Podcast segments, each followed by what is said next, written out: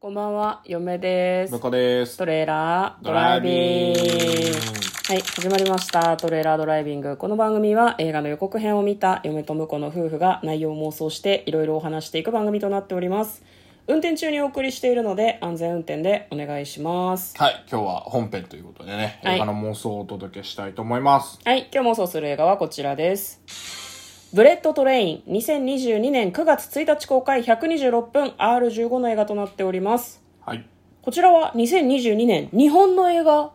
ですあ日本ね。映画なんですね、これね。ね、ブラッド・ピット出てるけど。ね。うん。えー、でもハリウッド映画なんですって。んハリウッド映画なんだけど、配給がソニーピクチャーズエンターテインメントで、撮影はこれ日本でやってねえんじゃねえかなって予告を見てて思ったんだけど、うんどういう感じなんですかねじゃあまずはですね予告編の方を復習して内容を妄想していきたいと思います舞台はですね新幹線っぽい何かの乗り物の中ですはい。なんかブラッド・ピットが、まあ、どどなたかわからないですけどレモンというふうに呼ばれている男性とですね向かい合って座ってるんですねでなんかこう列車の中に「押し塚に」っていうふうにこうなんか張り紙がしてあったりしてなんか2人はこう物々しい感じでお互いなんだろうな攻撃し合ったりするんだけど静かにしなきゃいけないから喋んないんだよねでもバタバタしてたら前の方に座ってたマダムがくるっと振り返って「シーッ」ってやってきたりするあれかね日本の電車の中は静かにしなきゃいけないみたいな不分率を表現したんだろうか。で、まあ、そのストーリーがどんな感じかっていうと、秋葉原、暫定これは秋葉原の電気街だと思うんですけど、ブラッド・ピットがこうなんか歩いてるところから始まるんですね。彼はどうやら、運び屋兼殺し屋殺し屋なのかなでなんかずっとお休みしてたみたいなの。で、その仕事を渡してくる人が、あなたずいぶん長く仕事を休んでたから、簡単な仕事にしといたわって。このブリーフケースを運んでって。新幹線に乗せて運んでっていう風に言われるわけですよ。で、新幹線に乗せるんだけど、そのブリーフケース、アタッシュケースを狙った殺し屋たちが新幹線にどんどん乗り込んでくるっていう話ですね。はい。では、内容の方、妄想していきましょう。トレーラードライビングはいね、うんなんかなんだろうな架空の東京って感じだったねそうね。秋葉原の映像はあれ多分本当の秋葉原だと思うんだけど、うんなんかところどころなんかもうこれでいいというふうに振り切ってこう作ったのかなっていう感じのするうん。なんだろうアメリカが考えるアジアみたいな感じだったまあ、 撮影はね、ハリウッドでやってるんでしょうかだっらねて。車窓の風景がさえだってん街並みもちょっと違うしあうとん自然とかが見えるんだけど、その自然も日本にその山並みはないよっていう感じだったからなんかうん。でもなんかこれは振り切っちゃってるからもうなんかそれ日本じゃないよねとかはうんなんか野暮だろうな、ツッコミとしてはってすごい思いますね。なんか一人さなんだこう新幹線の中だからこう車内販売はいはい、は車い。掌みたいな格好してたんだけどあれは車内販売をイメージしてるんだと思うんだけど、女の人が「何かお飲み物は?」ってすごいなんか普通の日本語で言っててこの人は日本人の女優さんだっそうだてねすごい思うでも、あんな金髪の方はいらっしゃらないでござい ます。そうなんだよねあとなんだろうな食堂車にいる人に「何かお飲み物は?」って言わなくないわかんないけどそこにあるものを別に買って飲むでしょうって思うんだけど、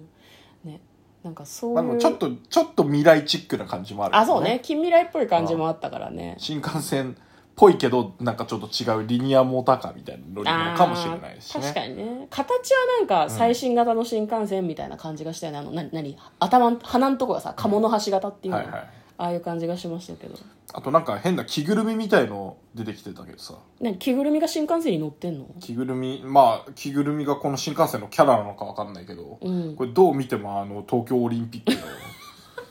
のさあマスコットキャラの片割れを名前知らないけどあのンピンクの方クだよねそうそうそうそう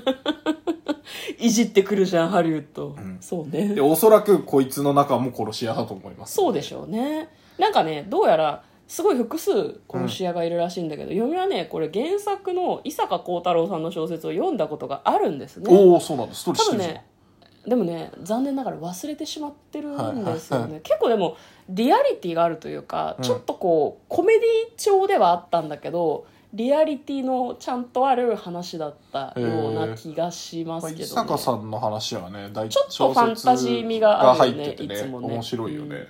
ね、た確かその殺し屋シリーズうがん2作ぐらいあるんじゃなかったかなうんうろ覚えだなと思うんだけどそれをどのように表現したのかうんうがんうんなんかすごく気になりますね。真田広之さんが気になってしょうがないけどあ出てたね、うんなんかブラピとかと結構まマブダチっぽかったよ えああそうだっ いやたなんかねあのキャラクター的にね来日してる時に、結構その取材を受けてる時にね、一緒に過ごしてる感じがありましたけどねそうなんか最悪が止まらねえってことなんだけどだから嫁はねふんわり覚えてはいるんだけど結末を覚えてないからなんかまあ妄想できなくもないかなと思あーっなてるほどこねれにしたんですけどこれどこまで向かってるんですかねこの新幹線みたいなやつはあ予告にでも出てきて東た京っトけゥ東京みたいな感じだったから、うんあじゃあ日本全国を2時間で一周するとかそういうやばいやつなんじゃないの東京東京東京東京出発して東京に行くのあの何東ん京都じゃなくてん東京あ京都かうん東京、京都だったのなんかそういう予告もあったような気がすあるあなるほどね、うん京都に向かってるのねあな確かにそれはありえる何時間ぐらい東京京都だと東京京都だと,、えー、二と時間3時3間時間か行くか行かないかぐらいじゃないですかもう途中あれだよねし静岡とか泊まるっけ掛川とかいやそこはあ の望みは止まらないんじゃないですかなんだろうなでもこれ架空の列車だからそうだからもっとスピード速い可能性もあるあしまあそうね、まあおあの列車降りた後のストーリー展開ももしかするとあるかもしれないから確かにねだからまあ、うん、そうね、まあ、じゃあ1時間半乗ってるってことにしよふんふんふんふんうこれな何分ぐらいの映画なんですか映画はさっき分析言わなかった120分とかじゃなかった126分ですね126、うんじゃああの90分電車の中で残り30分が、うんまあ、あの謎解きというかうんでいさかミステリー的なねいさかミステリー的なって言われると急に妄想難しくなるな。で嫁が思うにこれはその殺し屋の人が何こう仕事復帰じゃないですか、うん仕事復帰のためにボスがお膳立てしてくれたトレーニングああなるほどねだから途中で殺し屋が死んじゃうみたいなシーンがあったりとかもしたけど、あれは死んでねえのあみんな知タらないラーンみたいな死んでませんでしたってでもちゃんとみんなにお金払って、よしお前も復はい帰だ今ねって日いう、もありがとうねってそ言うってそうそうそう次回からよろしくねっていう今日は今着い日たらはフェイクフェイク着いたらボスみたがいな待ってるそうそうボスが待ってるおさすがじゃないかあーそれは面白いねだ顔かをら取りブリー戻フしたなケースの中はうん勘を取り戻して、うんあの何007